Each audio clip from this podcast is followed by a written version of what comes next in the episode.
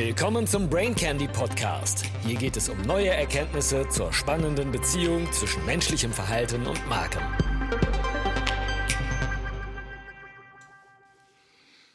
Brain Candy Nummer 83. Das Leben ist zu kurz für Zeitmanagement. Unser Produktivitätshacking führt in die Sackgasse.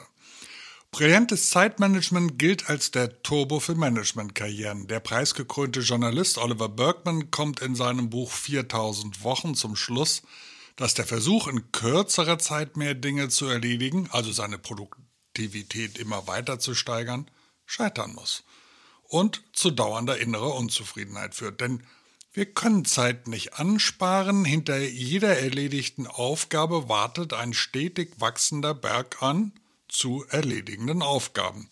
Mich hat das Buch gepackt. Schließlich bin ich mit den verschiedensten Zeitmanagementsystemen meiner Karriere konfrontiert worden, habe viele Dinge ausprobiert und bin letztlich an meinen eigenen Ansprüchen kleinteilig gescheitert. Habe den Produktivitätswahn in detaillierten Tabellen gelebt und das versprochene Zeitparadies nicht gefunden.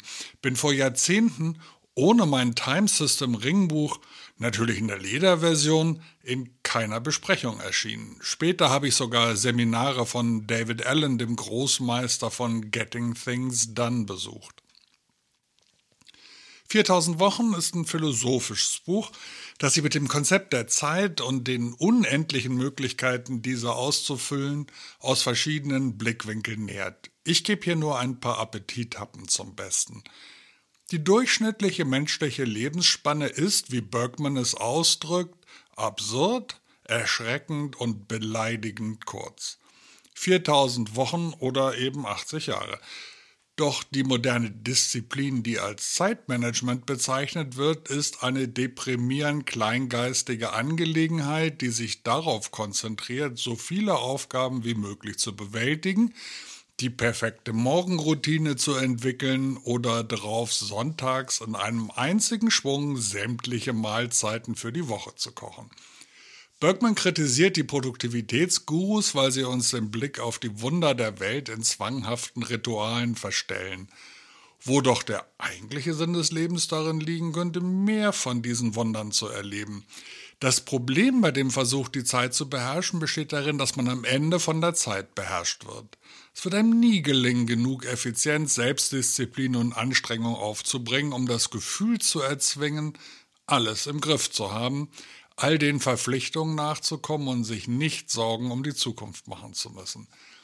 Wir müssen der Angst, etwas zu verpassen, die Stirn bieten, weil wir erkennen, dass es im Grunde so gut wie sicher ist, etwas zu verpassen. Und zwar fast alles. Wir leben in einer Effizienzfalle. Selbst die Gewinner unserer leistungsbesessenen Kultur, diejenigen, die es an die Elite-Universitäten schaffen und dann die höchsten Gehälter einstreichen, erleben, dass ihr Lohn der Konstante zwang es, mit erdrückender Intensität zu arbeiten, um den Status aufrechtzuerhalten.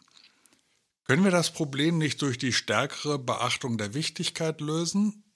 Das Problem bei dem Versuch, Zeit für alles zu finden, was einem wichtig erscheint, ist, dass man es definitiv nicht schafft. Es gibt einen Überfluss von Dingen, die uns wichtig erscheinen. Hausfrauen haben nicht davon profitiert, dass arbeitssparende Geräte in den Haushalt einzogen.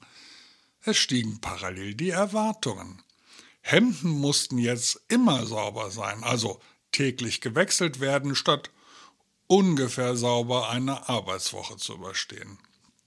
Man beginnt zu begreifen, dass wenn zu viel zu tun ist, und das wird immer der Fall sein, der einzige Weg zu geistiger Freiheit darin besteht, sich von all der alle Grenzen verleugnenden Illusion zu verabschieden, alles erledigen zu können und sich stattdessen auf einige wenige wirklich wichtige Dinge zu konzentrieren. Tinder ist eine effiziente Plattform, um Menschen zu finden, mit denen man sich verabreden möchte. Erinnert einen aber ständig daran, dass es noch andere potenziell attraktivere Menschen gibt, mit denen man sich stattdessen verabreden könnte. Erst allmählich hatte der ehemalige Zeitoptimierer Bergman begriffen, was man in solchen Situationen stattdessen braucht, nämlich eine Art Antifähigkeit, nicht die kontraproduktive Strategie, sich selbst effizienter zu machen, sondern die Bereitschaft, diesem Drang zu widerstehen, zu lernen, mit der Angst umzugehen, nicht alles im Griff zu haben, ohne automatisch darauf zu reagieren, indem man versucht, mehr unterzubringen.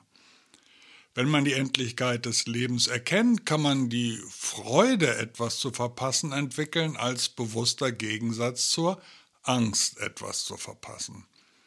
So geht es beim Umgang mit unserer begrenzten Zeit nicht darum, wie wir alles bewältigen können, das wird nie gelingen, sondern darum, wie wir am klügsten entscheiden können, was wir nicht tun sollten und wie wir gelassen bleiben können, wenn wir es nicht tun. Die entscheidende Frage daher ist nicht, wie man zwischen wichtigen und unwichtigen Aktivitäten unterscheiden kann, sondern was zu tun ist, wenn viel zu viele Dinge zumindest als einigermaßen wichtig empfunden werden. Glücklicherweise haben sich eine Handvoll kluger Köpfe mit diesem Dilemma befasst und ihre Ratschläge konzentrieren sich auf drei Hauptprinzipien. Wenn man einen Teil seiner 4000 Wochen damit verbringen will, das zu tun, was einem am wichtigsten ist, dann muss man irgendwann bei sich selbst damit anfangen. Das zweite Prinzip besteht darin, die Zahl der parallel laufenden Projekte zu begrenzen. Das dritte Prinzip besteht darin, der Verlockung mittlerer Prioritäten zu widerstehen. Man muss lernen, zu Dingen, die man tun möchte, Nein zu sagen, in dem Bewusstsein, dass man nur ein Leben hat. Ein zentrales Problem ist, dass wir uns unsere Zukunft in allen möglichen Formen ausmalen können und wir uns deshalb schwer tun, im Hier und Jetzt konkrete Entscheidungen zu treffen. Wir träumen davon, gleichzeitig als Eltern, als Partner, Manager und Sportler grandios zu sein. In der Realität dürfte das nicht so schön funktionieren, aber geträumt wird weiter, denn der Mensch zieht die Unentschlossenheit stets der Festlegung auf einen einzigen Weg vor. Die Vorstellung einer Zukunft, schwanger mit einer Unzahl von Möglichkeiten, ist also fruchtbarer als die Zukunft selbst. Und deshalb finden wir die Hoffnung reizvoller als den Besitz, den Traum reizvoller als die Wirklichkeit.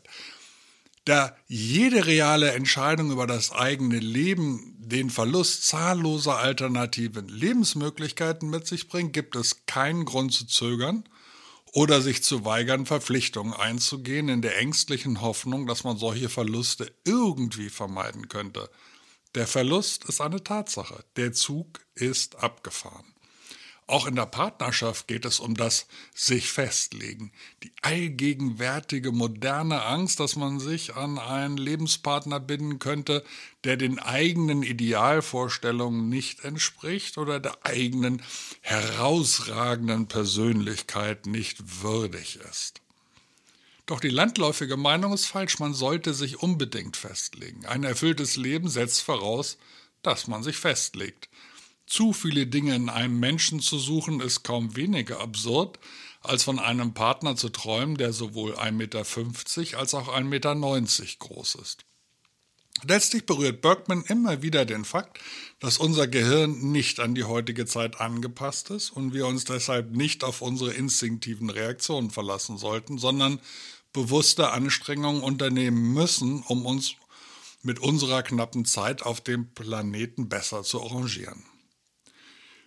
Guten Rat zu geben steht bei 4000 Wochen nicht im Fokus, aber am Ende des Buches stehen fünf Fragen, die helfen sollen, sich selbst einzuschätzen und zehn Tipps fassen die Kernbotschaften gut zusammen. Nutze ich selbst kein Zeitmanagementsystem mehr? Schon länger nicht mehr im Sinne der Effizienzsysteme, aber natürlich halte ich es mit David Allens zentralem Tipp A Mind Like Water. Man soll alles an zu erledigenden Dingen aufschreiben, weil alles sonst immer wieder zusätzliche Erinnerungsarbeit fordern würde. Und Termine und Meilensteine natürlich. Viele Dinge bleiben tatsächlich unerledigt und verschwinden wieder mit den alten Listen.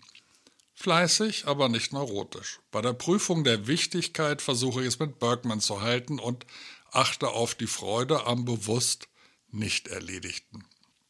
Bergmans ultimativer Rat für ein gelingendes Leben scheint einfach in jeder Situation immer das Nächste und das Nötigste zu tun.